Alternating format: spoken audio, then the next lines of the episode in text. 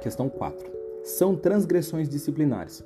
Todas as ações ou omissões contrárias à disciplina policial militar específica no anexo 1. Essas são as típicas. Já todas as ações, omissões ou atos não especificados na relação de transgressões do anexo 1 citado, que afetem a honra, pundonor policial militar, o decoro da classe, o sentimento do dever e outras prescrições contidas no Estatuto dos Militares, leis e regulamentos, também vai ser uma transgressão, porém é atípica. O artigo 14 aqui diz que o julgamento das transgressões deve ser precedido de um exame e de uma análise que considerem os antecedentes do transgressor, que é a ficha de comportamento, as causas que a determinaram, que é o motivo, ação, omissão, a natureza dos fatos ou dos atos que as envolveram, que é a natureza funcional, vida privada, etc., e as consequências que dela possa advir, que é a repercussão negativa, as consequências de ação ou omissão. Então, é, o julgamento dessas transgressões deve ser precedido por essa análise, exame e tal, dos antecedentes, das causas que determinaram, a natureza dos fatos, as consequências que possam advir desta transgressão.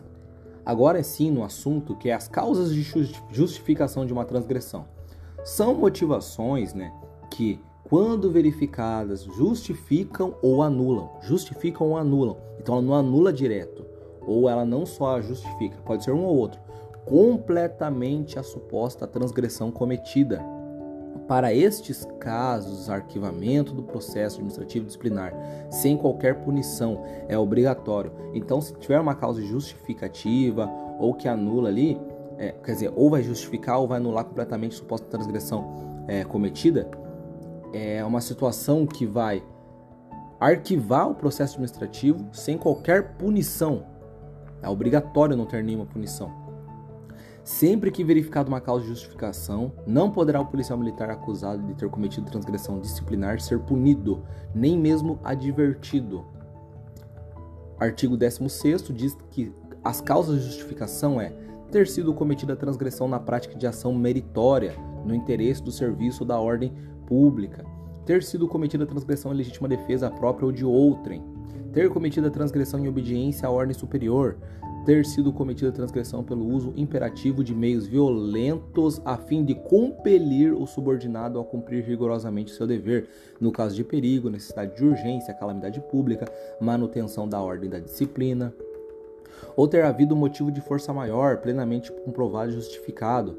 Nos casos de ignorância também, né, plenamente comprovada, desde que não atente contra os sentimentos normais de patriotismo, humanismo e probidade. Lembra que tem aquela, aquela questão a respeito da lei, né, que ninguém pode é, dizer estar ignorante ou não ter o conhecimento da lei para poder fazer algo contrário a ela. Então, às vezes você é, faz algo e diz, ah, eu não sabia, mas não é bem assim, né? Tem que ser bem específico nesses casos de ignorância. Tem que ser plenamente comprovado que realmente não tinha como você saber a respeito daquilo. Aí nesse caso vai ser uma causa de justificação que daí o policial militar não vai ser punido ali sem qualquer punição, nem mesmo advertência. É, das circunstâncias atenuantes são circunstâncias que não justificam a transgressão cometida. Ou seja, atenuar uma, uma transgressão não significa que justifica. Ou seja, é, a pessoa vai ser punida ali normalmente. Ela vai ser passível né, de ter uma punição disciplinar. Contudo, a punição deve ser atenuada, reduzida, diminuída, por questão de bom comportamento. E o bom comportamento ele também inclui o ótimo e o excelente. Ele também tem a questão da relevância de serviços prestados, os elogios que ele recebeu em ficha, as menções honrosas, medalhas de mérito, prêmios policial destaque, ter sido cometida a transgressão para evitar mal maior, ter sido cometida a transgressão em defesa própria de seus direitos ou de outrem, desde que não constitua a causa de justificação, né? Porque se for uma causa de justificação, vai é, ele não vai ser punido, né? E também a questão da falta de prática no serviço. A falta de prática no serviço é uma questão de possibilidade de se atenuar uma transgressão. O cara acabou de chegar num determinado batalhão novo, não ter todo, tanto conhecimento sobre os procedimentos que são feitos e acaba errando ali um procedimento. Ele pode ali, né, responder por essa transgressão disciplinar, porém é de forma atenuada. Agora das circunstâncias agravantes, são circunstâncias que aumentam, majoram, ampliam, agravam a punição a ser aplicada por ocasião de cometida transgressão disciplinar. No caso, a pessoa está no mau comportamento. Ó, detalhe, No bom comportamento inclui o ótimo e o excelente. Já no mau comportamento não inclui o insuficiente. O insuficiente esse não atua, não não atenua, não atenua né, nem agrava. Ele não, não muda nada. A pessoa está no, no, o policial militar está no insuficiente, não muda nada para ele.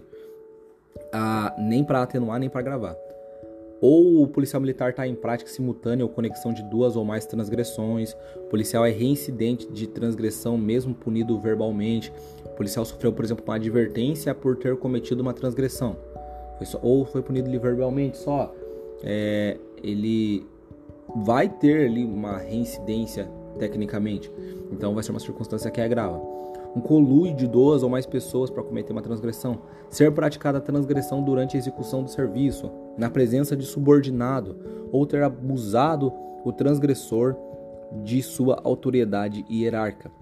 Ser praticada a transgressão com premeditação, ou seja, já fez ali na maldade, né?